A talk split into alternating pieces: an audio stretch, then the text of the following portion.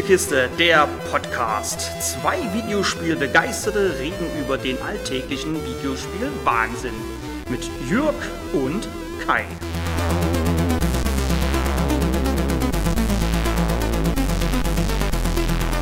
Für die 50. Review-Folge wollte ich eigentlich ein besonderes Spiel vorstellen. Eins, das mir persönlich am Herzen liegt und das ich immer wieder gerne zurückdenke. Leider bekam ich das alles bisher nicht so umgesetzt, wie ich es gerne hätte, und so muss jetzt ein anderer Titel für das kleine Jubiläum her. Die Wahl fiel schnell auf Stray vom kleinen Indie-Entwickler Blue 12 Studio, welches schon mit seinem Ankündigungstrailer hohe Wellen schlug.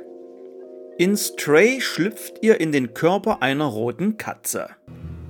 Vor uns ist ein, eine Wandmalerei mit einer Miezekatze. Ja, eine rote Miezekatze. Nein, die Miezekatze ist gelb. Ist jetzt auch schon farbenblind? Das ist doch eindeutig rot. Und hierbei handelt es sich nicht um ein sprechendes anthropomorphes Tier, sondern um eine ganz normale Katze ohne Superkräfte oder ähnliches. Ähnlich also wie in Spirit of the North, wo ihr in die virtuelle Haut eines Fuchses geschlüpft seid, nur dass Stray spielerisch ein wenig mehr bietet. Nach einem kurzen, im Spiel eingebundenen Tutorial, welches euch die simple Steuerung nahebringt, geht es nicht nur sprichwörtlich tief hinab. Die Katze stürzt in eine Stadt herunter, aus der es kein Entkommen zu geben scheint. Die neonbeleuchtete, cyberpunk-artige Stadt war es im Übrigen, die im Trailer für Aufsehen gesorgt hat, wird sie doch von Robotern bewohnt, die durch ihr Verhalten und ihre Kleidung arg menschlich wirken. In deren Gesichtern welche immer aus kleinen Monitoren bestehen, lassen sich zudem ihre aktuellen Emotionen oder ihr Zustand ablesen. Augen zu und kleine Schrift mit Sch, Sch, Sch darüber signalisiert, dass ihr mit dem Roboter kein Gespräch führen könnt, da er gerade ein Nickerchen hält. Ein Herz und die Roboter mögen es, wenn ihr ihnen um deren Beine schmust. Äh, sorry, sagtest du gerade Gespräch führen? Ich denke, die Katze kann nicht reden. Oh, richtig. Kann sie, wie gesagt, auch nicht, da sie auf Knopfdruck maximal miauen kann. Der rote Streuner findet kurz nach Spielbeginn eine kleine Drohne namens B12. Zumindest nennt sie sich selbst so, weil das nun mal auf ihrem Gehäuse steht. Die Drohne ist ab da euer treuer Begleiter, Übersetzer, Inventarmanager und Main Quest Verfolgungsdingsi. Da ihr die Roboter nicht verstehen könnt, übersetzt die Drohne alles, was sie sagen, und manchmal haben sie nicht nur etwas zu sagen, sondern auch kleine Aufgaben.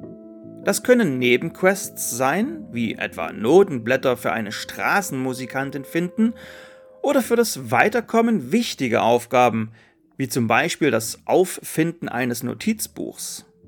Da eine Katze nicht alles tragen kann, die Entwickler euch aber nerviges Hin- und Hergerenne ersparen wollten, werden die Dinge per Drohne in euer Inventar gebeamt, eingesaugt, pff, nennt es wie ihr wollt. Das ist nicht logisch, aber Spielspaß fördernder. Und wenn ihr nicht wisst, was als nächstes zu tun ist, fragt B12 und er sagt euch, was als nächstes zu tun ist. Leider gibt es keinen Quest-Marker oder eine ähnliche Hilfe, die euch zum nächsten Ziel führt. Doch ich bin ein wenig vom Weg abgekommen. Ich wollte noch kurz bei der Stadt und der generellen Darstellung bleiben. Ihr seht die Katze von hinten und steuert sie ganz normal wie bei einem Action-Adventure durch die Welt. Nur, dass ihr schnell bemerken werdet, dass ihr nicht springen könnt. Also zumindest nicht normal aus dem Stand heraus. Ihr könnt nur dann auf Gegenstände, Vorsprünge, Geländer oder ähnliches springen, wenn das Spiel es euch erlaubt. Angezeigt auf der PlayStation zum Beispiel durch ein kleines X, denn mit X springt ihr dann. Die Entscheidung, nicht einfach überall springen zu können, fand ich anfangs komisch, merkte aber irgendwann den Vorteil. Ihr könnt nirgends aus Versehen runterfallen. Rauf auf eine Kiste, dann auf ein kleines Vordach, dann weiter an einer Klimaanlage hoch und weiter aufs Dach. Das Erkunden der Spielwelt geht irgendwann schnell und flüssig und durch die vielen vorgeschriebenen Sprung- und Klettermöglichkeiten fühlt sich das virtuelle Katzenabenteuer realistischer an.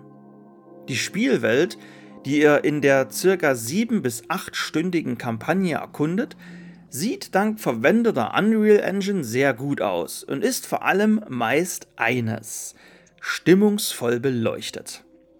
Wie bereits erwähnt, ist die Stadt in verschiedene Gebiete unterteilt. Und was mir persönlich gut gefallen hat, war die Tatsache, dass ich hier nicht in einer riesigen Open World unterwegs bin. Ihr spielt Kapitel für Kapitel, könnt einzelne davon später im Hauptmenü auch anwählen und seid nur zweimal in Stadtteilen unterwegs, die ein wenig größer und verwinkelter sind.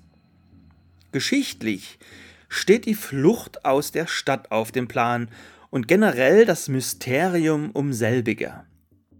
Warum sieht man keinen Himmel, sondern nur einige in Kreisen angeordnete Lichter? Warum gibt es keine Menschen mehr, sondern nur noch Roboter, die jedoch durch ihr Verhalten arg menschlich wirken? Und wie schlimm steht es um die Bedrohung durch die Zurks? Gegner? Ja, auch wenn die Katze nicht kämpfen kann und Stray im Kern ein 3D-Erkundungsadventure ist, gibt es eine Plage, die die Stadt und deren Einwohner bedroht.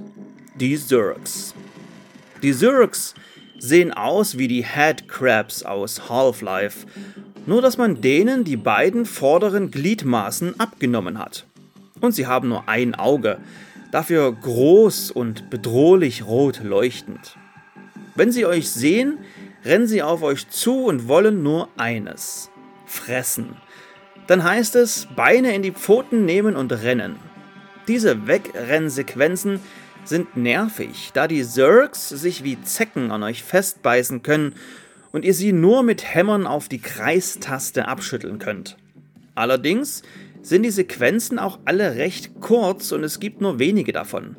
Und wer geschickt ausweicht, muss auch nichts abschütteln. Das Leben als Katze könnte so schön sein. An speziell dafür vorgesehenen Punkten wetzt ihr eure Krallen oder macht ein Nickerchen, während sich die Kamera langsam von euch wegbewegt, sich eine meist eindrucksvolle Szenerie auftut und das Schnurren der Katze aus eurem Controller kommt. Publisher Annapurna Interactive hat mal wieder ein goldenes Händchen bei der Spieleauswahl bewiesen, denn Stray ist beileibe kein schlechtes Spiel und wird seinem geschürten Hype durchaus gerecht. Aber irgendwie hätte ich mir selber gerne ein wenig mehr gewünscht, ohne dass ich es direkt in Worte fassen könnte. Es schlawenzelt irgendwo zwischen einer 7 und 8 von 10 herum. Was mich ein wenig wurmt, ist eine spezielle Trophäe. Klar, kein großer Kritikpunkt, aber Trophäen, Erfolge und Gamerscore sind mittlerweile ein eigenes Metagame. Sollte sowas generell mehr in Wertungen einfließen oder ist sowas außen vor? Sicher ein diskussionswürdiges Thema für eine eigene Folge. Aber was lässt mich nun sauer aufstoßen? Die Trophäe hört auf den Namen produktiver Tag und die schaltet ihr frei, indem ihr mehr als eine Stunde lang schlaft. Ich soll also in Zeiten von Energiekrise und in denen Energiesparen zum guten Ton gehört, meine Konsole oder den Rechner eine Stunde lang sinnlos anlassen, nur damit es Pling macht? Hm, nein, danke. Aber auch wenn ich dem Spiel nur eine 7 von 10 geben kann, gefällt es mir spielerisch und stilistisch so gut, dass es sicher auch wegen des bisherigen schwachen Spielejahres, vorerst auf meiner Top 5 Liste für das Spielejahr 2022 landet.